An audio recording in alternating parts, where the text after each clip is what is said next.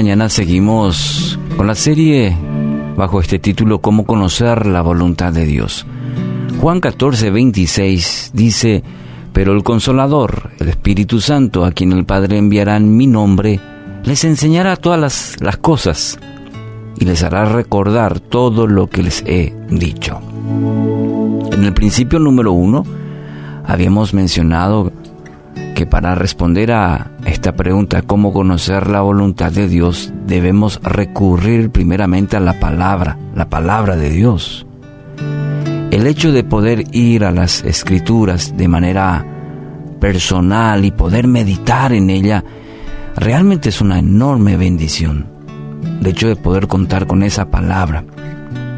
Si recordamos, en siglos anteriores había mucha limitación para poder justamente acceder a la escritura, así también para su interpretación.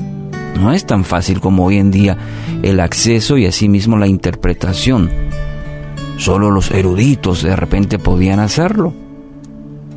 Y justamente recordando que este mes de octubre se recuerda la reforma protestante, es uno de los aspectos muy importantes que gracias a la reforma hoy podemos tener la Biblia podemos leer, podemos meditar en nuestro, eh, en forma personal, en nuestra lengua, ¿sí? y es uno de los mayores aportes. Podemos al leer y al meditar conocer la voluntad de Dios para nuestras vidas. Ahora, esto también nos, nos presenta un desafío, el hecho de cómo interpretar, cómo ir a la palabra correctamente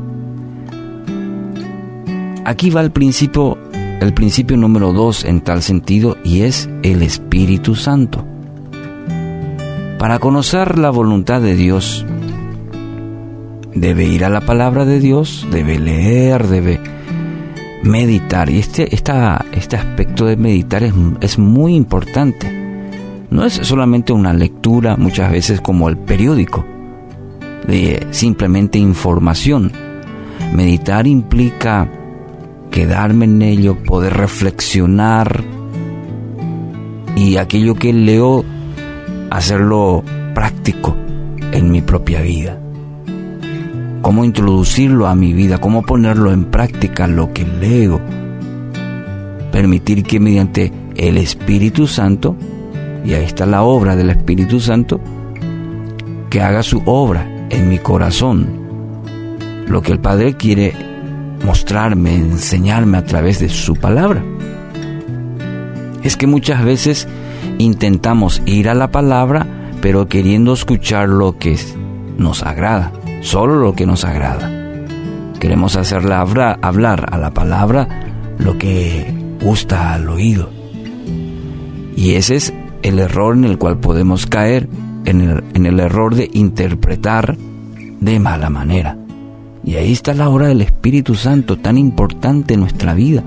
Así que cada vez que vamos a la palabra, pedimos al Espíritu de Dios que nos ayude en la lectura a, saber interpretar, al, sacar conclusiones propias a nuestra vida primero, a nuestra vida. ¿Qué Dios me quiere enseñar? ¿Qué Dios me, me quiere mostrar? ¿Qué Dios quiere transformar en mi vida a través de la palabra? Si estoy buscando la voluntad de Dios y le pido al Espíritu Santo que a través de su palabra me enseñe, lo hará, lo hará en su vida. Hans Denk dijo, un reformador, aquel que no tiene el Espíritu y presume hallarlo en la Escritura, busca luz y halla oscuridad. Es decir, sin la obra del Espíritu, simplemente estamos adquiriendo información. Y en vez de buscar luz, vamos a encontrar oscuridad. Entonces, querido oyente, necesitamos cultivar nuestra relación con el Espíritu Santo. Dice su palabra que anhela guiarnos a toda verdad, según Juan 16, 12 al 14. Entonces, Nunca vaya a la escritura para fundamentar lo que quiere oír, sino deje que sea el Espíritu, el Espíritu Santo, quien dicte lo que necesita oír.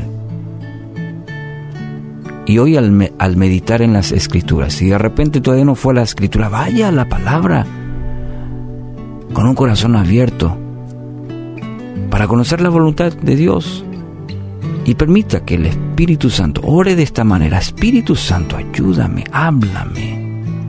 Permita que el Espíritu Santo le habla a su espíritu de manera a conocer la dirección que está buscando y la dirección que debe tomar en su vida.